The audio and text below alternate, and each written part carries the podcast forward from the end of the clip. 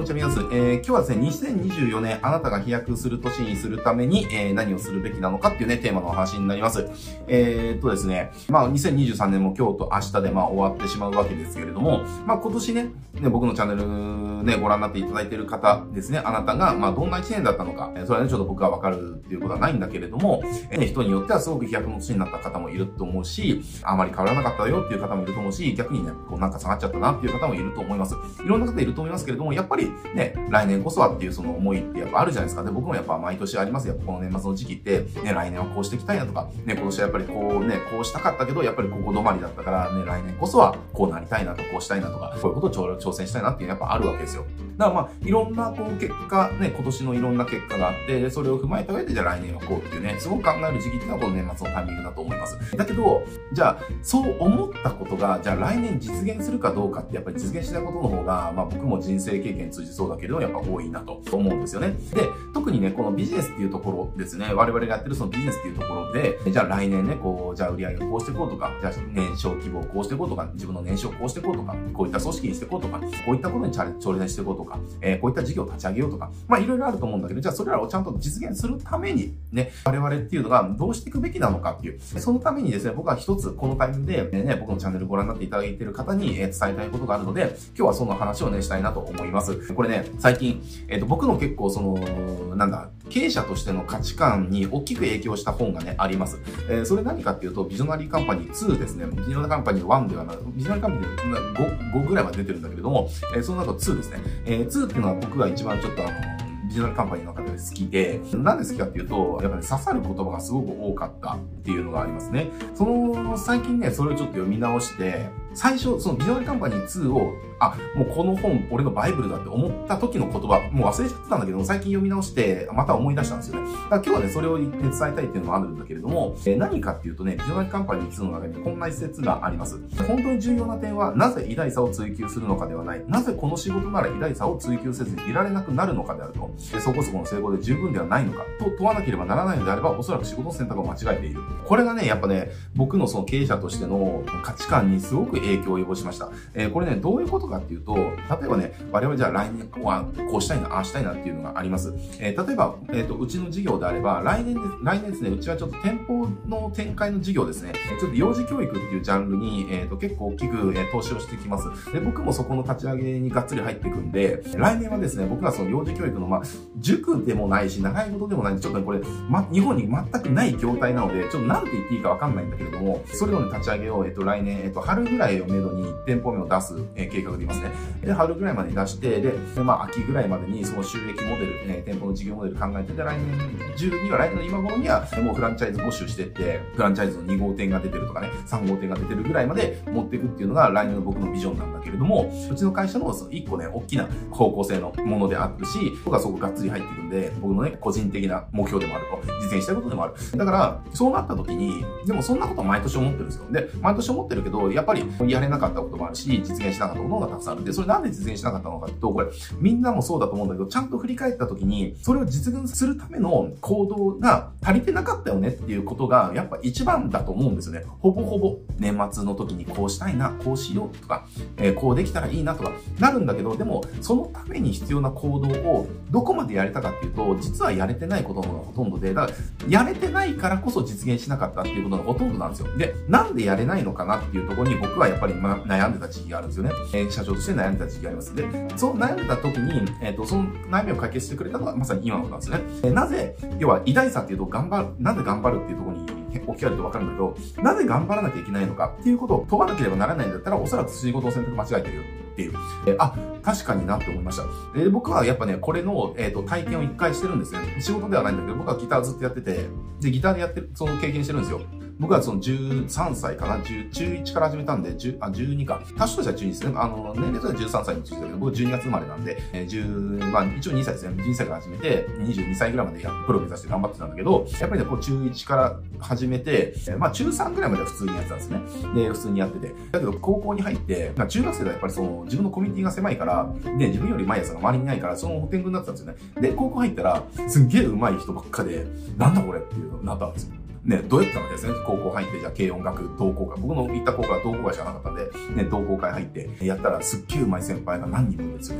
なんだこれっていう、えー、思って、負けたくなかったんですよね。負けたくなかったし、僕は本当にその当時、プロの、その、ね、ギタリストとして食っていきたいかった、バンドマンとして、そのギターヒーローになりたかったから、本当に夢で、夢で実現したかったんで、で、負けたくないから、その時は高校1年で軽音楽同好会入って、で、そのなんか同好会の活動の初日で、先輩のバンドの演奏とか聞いて、うわーって思って、すっげえ負けてると思って悔しいってなって、えー、で、こんなんじゃつってプロになれないと思って、もう、その日を境に僕は1日6時間練習するって自分に課したんですよね。えー、で、僕はその1日、1日6時間練習するっていうのを、えっ、ー、と、音楽をやめるまで、プロを目指すっていう活動をやめるまでの22歳まで、えっ、ー、と、毎日続きました。1日も休みませんでした。だから、15歳ですよね。15、6、7、8、9、11、7年間か。7年間、えっ、ー、と、毎日6時間練習するっていうのを、毎日過ごしました。だから7年で365日だから、2100の321、2300、まあ、2300から400日ぐらいか。えー、毎日やったんですよね。で、これを、えー、当時の、えっ、ー、と、要は高校生の身内っていうか、高校生つながりの奴らから何言われるかっていうと、なんでそんなにやれんのっ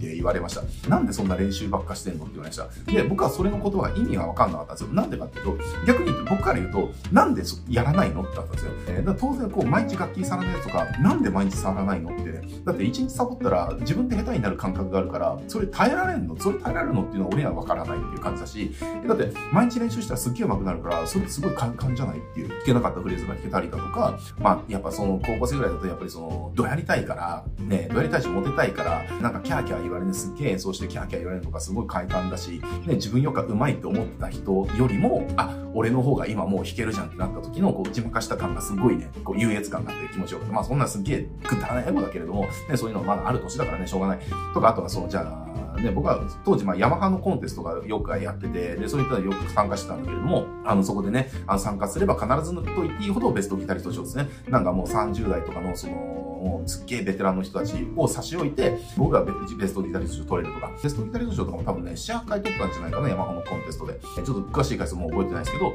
まあそんな感じでね、だ横浜の港未来とかのホールとかでやるんですよ。ね、そういったところだから観客とかもすっごい集まって、ね、そういったところでやってですね、まあなったりとか、まあしてって、そういったとこ僕は経験があるんですね。だからそういった経験があるので、そのギター頑張って練習しなきゃって思ってなかったんですよ、僕は当時。えー、頑張ろうって思わずに毎日やれたんですよ。だからその当時付き合ってた彼女とかが、じゃあ家に遊びに来るって言っても、学校終わってね、そのじゃあ3時半ぐらい終わって、で、家にじゃあ4時半ぐらい着いて、ちょっと練習するから待ってて、つって、僕は6時間練習するんで、えー、4時半に着いたらですね、5、6、7、8、9、10、えー、10時半まで練習するんですよねっていう。けどまあ10時半でも遅いから、やっぱ途中で帰るわけですよ。その間何を彼女と家でしてたか、えー、僕が練習してる姿をただ見てるだけまあ当時携帯とかもないんでね、スマホとかもないんで、みたいな感じ。なんか来て、ねちょっと練習時間待ってて、つって、で、待たせといて、で、ぼーっと見てると。で、多分飽きちゃうから、まあ帰るみたいなね。それで振られるとかもなんかありましたけど、えー、まあそんな感じだったんですよね。だから、僕にとってギターっていうのは、その頑張らなきゃいけない対象であって、えー、頑張りたいというか、もっとやりたかった。それだけやってもやり足りなかったんですよ。だって、もっと上手くなりたかったから、もっとやりたかったんですよ。だけど、まあ物理的それ以上の時間が取れないから、っていう感じだったんですね。で、これビジネスも全く一緒だなっていうことに、えー、このビジュアルカンパニー2を読んだ時に気づいたんです。だから僕が迷ってたことの言語化をしてくれたのはビジョナリーカンパニーズのこの一節だったんですね。で、だけど、これってじゃあな、何の話につながりになるかっていうと、ね、偉大さを追求せずにいられないものっていうのは、頑張らなくても頑張るし、これね、みんな同じこと言ってるんですよ。じゃあ野球の大谷君とかもそうですよね。大谷君、その野球頑張んなきゃっていう人は、大谷君のやってることを絶対やれないですよね。なぜなら、大谷君は頑張ろうっていう気でやってないはずです、絶対に。えー、全部の一流ってそうですよね。あの、じゃあ藤井君、将棋の藤井君とかもそうだと思います。藤井君とかなんかエピソードで、面白いエピソードで、ね、小学校の頃、その、学校の登下校でずっと詰将棋のこと考えてたから、ドブに落ちるとかね、こう、神様がもしいるんだったら何を叶えてもらいたいですかっていう質問に、みんななんかじゃあ何が欲しいとか、ね、な言うんだけど、藤井君は、えー、神様と一曲、えー、お手合わせ願いたいみたいな。で、本当にもう将棋が好きで好きで好きで好きみたいなね、感じで、もう将棋のことはずっと考えてないし、もう将棋が何よりも、えっ、ー、と、やつですね。だから昔その ABEX の松浦さんが、えっ、と、遊びが仕事で仕事が遊びみたいな言葉で、えラジオやってて、え僕は松浦さん結構好きなんで、えー、とそのラジオ聞いてたんですよね。まさにそうだなっていう、遊びが仕事で仕事遊びの人って、すごいやっぱ成功するし、し、すごく偉大な結果出すよねっていう。だから、ビジネスもそうだよねって。結局、じゃあ年末で、えっ、と、こういうことを来年はしようとか、こうしなりたいとか、思ったとしても、それがほとんど、え実現しない。で、実現しないのはなぜかというと、それに対するコミットメントを自分自身がしなかったからですね。ほとんどの場合が。で、なんでコミットメントできないのかっていうところに問題があって、そのコミットメントできない問題っていうのは、えー、ほとんどの場合、究極的には、それの選択を間違えてるからですね。それがあなたが、えー、もうやらずにはいられないようなものではないからです。だから、2024年ね、本当にあなたが偉大な成果を出したい、飛躍の年にしたいんであれば、あなたがなぜ偉大さを追求するのかではなくて、なぜこの仕事が偉大さにいられなくなるのかと。別に普通でいいじゃんっていうね、思わなきゃいけないのであれば、それがおそらく選択を間違えてますよっていう。だから、あなたの選択が、えっ、ー、と、今、おそらく、あなたがコミットメントしようとしてることに、あなたが情熱を燃やそうっていう気が、実はそんなにね。だからこれコンサル企業とかも一緒なんですよね。コンサルタント金稼ぎたい起業したいとか。みんな言うけど、そのためにじゃあ何をやってますかっていう。ほとんどの人がやることが足りてないよって、じゃあなんで足りてないの？ね、時間がない、お金がない、じゃないんですよ。じゃなくて、ほとんどの場合は、その、そこに本気になれてないからなんですよ。なぜ本気になれてないか、そこに、それは本当にあなたが情熱を燃やせる場所ではないからね。だからつ、まり中国の選択を間違えてますよねっていう話ですね。だから、そこのあなたがもう偉大さを追求せにはいられなくなることは何なのか、ここを見つけるっていう。だあなたが本当に飛躍の年にするためには、まずここを見つけなきゃいけないので、2024年はそこを見つけることにフォーカスするっていうのを僕は一つの選択肢としてありなんじゃないかなと思ってますという感じですね。だからまあ今日ちょっと僕の来年のうちの計画をちょっとちょろっと話し合ってましたけれども、まあ来年の今頃ですね、えっ、ー、とまあそれの授業はどうなってるのか、えー、また YouTube ね、まあその時まで続けてれば話すと思いますけれども、まあどうなってるのかわかりませんけど、僕はね、これは本当にね、絶対やらなきゃいけないなっていう使命感を持ってますえ。なぜなら僕の個人的なミッションです。会社のミッションであって、僕のその起業家としての僕の個人的なミッションは何かっていうと、えお金のせいで子供たちが将来の選択肢を奪われるっていう環境を僕はなくしたいっていうのが僕の個人的なミッションですよ。だから僕自身がそうだったから、やっぱね、なんとも言えない感じなんですよね。とか、あとね、例えばですけれども、まあ最近クリスマスがまあ、今日はちょうど、なんだこれ、えっ、ー、と、クリスマスとかあって、お正月とかもあるって、僕とかもそうだったんだけど、家がお金がないから、あの、クリスマスプレゼントとかまずないし、えー、お正月のお年玉はなんか、僕は、えっと、親がね、ちょっと、あの、離別してるので、まあ、お金がなかったんですよね。だから、えー、それが僕はね、ちょうどね、中1の時だった。まあ、来た始めた年一緒だったんだけども、それ以来僕ね、お年玉ってもらったことはないんですよ。だから、じゃあお年玉で何買うのとかっていう話の時に、えー、いや、そもそもないからっていうね、感じで、多分すごくもう死んだ目してたなっていう。なんかそういう、なんだろうな、子たちって実はいっぱいいて、ね、その子たちのなんか可能性とかを、親のその、なんつうのかな、その財力で、えー、奪われてしまうっていう環境って実は日本で増えててっていうね、要は貧困にどんどんなってってるから、要は空洞化ですよね。あの、所得の空洞化ね、富裕層は増えてるけど、逆に貧困層も増えてるみたいな、だからちょうど中間層になったみたいな感じの構造になってるけれども、あの、そんな感じのがね、なんかなくしたいなっていうのがあります。やっぱその顔を見たくない、子供たちのその顔を見たく、見るのはすごくやっぱ心が痛いから。だけど、やっぱりそう夢に向かって挑戦してる子供たちの顔ってすげえ見てて楽しいから、えー、だから僕そういうことしたい。えー、それが僕の個人的上で、なんでうちがね、その幼児教育のとこに、えっ、ー、と、行くのかっていうと、あの、ちょうどね、そこの、えっ、ー、と、ジャンルでもうすごく情熱燃やしてやってる方、ちょうどうちのお客さんにいて、その方とね、まあ、いろいろ話す中で、で、僕らのミッションっていうのも、その、そういうミッションになってきて、で、うちのミッションで、僕の個人的ミッションは、その、ね、子供の未来っていうのがあるし、で、この未来ってあるから、だからうちの会社のミッションっていうのは日本を強くする。結局、あの、日本が強くならないと、子供の本当の意味の未来ってないから、えー、だからその、恵まれない子供たちにお金を渡すなんていうのは本質的な解決にならない。えー、だから、じゃ、アフリカに水を届け、水だけ届けたって本質的解決にならないですよねって話ですね。水を彼らが生産できるものっていうのを彼ら自身に身につけさせないと、本当に意味にならないと。だから僕らはその日本を強くするっていうことが本質的なその未来のね、価値を担保すると思ってるので、えー、だし、日本の未来を強くするんであれば、当然日本の未来を担う子供たちが、やっぱりどんどんその優秀になってないといけないし、自分たちの分野で活躍できるような子たちにならないといけないと。ってなったらやっぱりその幼児教育って絶対ややんなきゃいけないよねっていう結論に至って、じゃあ一緒にやっていきましょうっていうところですね。なので、僕はこれやっぱその自分のその個人的なミッションの実現もあるし、会社のミッションの実現もある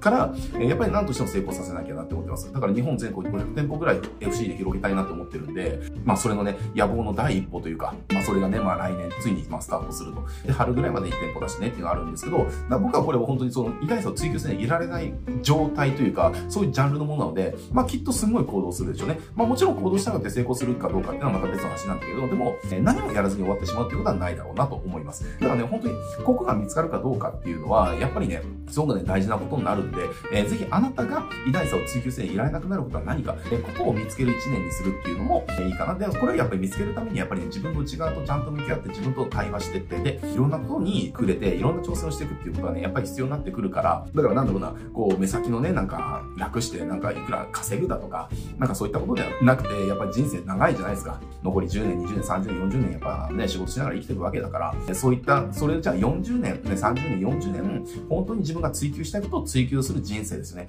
そういったことを、じゃあ歩むために1年間足を止めるっていうのを僕は選択肢はありかなと思います。まあね、まあいずれの選択肢を取ろうとしても、やっぱり成功するかどうかっていうのは、そのことにあなたが情熱を燃やせるかどうか。これは本当にオカルトみたいなこと言ってるかもしんないけど、あの、何よりも大事なことなので、だって情熱があれば、そのことをめちゃくちゃやるもんって単純な話。で、コンサルとしてお金稼ぎたいし、クライアントが取れませんって言ってる人たち、本当にコンサルとして稼ぎたければ、クライアントの数をなんか寝る暇割いてだってやってるんですよ。だけどみんなやらないじゃんっていう。なんでやらないのか、本当に情熱がないからだよねっていう。僕はこれが一番の、えー、ううまくいかない人の、えー、原因だと思ってます。だから本当に情熱を燃やせるところっていうのを見つけてね、見つけるっていうことは何よりも価値があるので、ぜひね、そういったことに向き合ってもらいたいなと思って、まあ今日はこの話をしましたという感じですね。はい、じゃあ今日はね、これで終わりますけれども、本当にね、まあ今年終わっちゃってね、もう来年2020始まっていくので、ぜひね、2020年あなたの飛躍の年にするために頑張っていただきたいなと思いますで、そのためにね、僕のチャンネル、あなたのね、こう、やる気に火をつけたりだとか、じゃあ、本当のところどうしてればいいのか、ね、そういった動画たくさんありますので、ぜひね、2024年、この年末年始ですね、時間あると思いますんで、いろいろね、動画見返していただいて、振り返っていただければなと思います。はい、じゃあ今日これで終わります。ありがとうございます。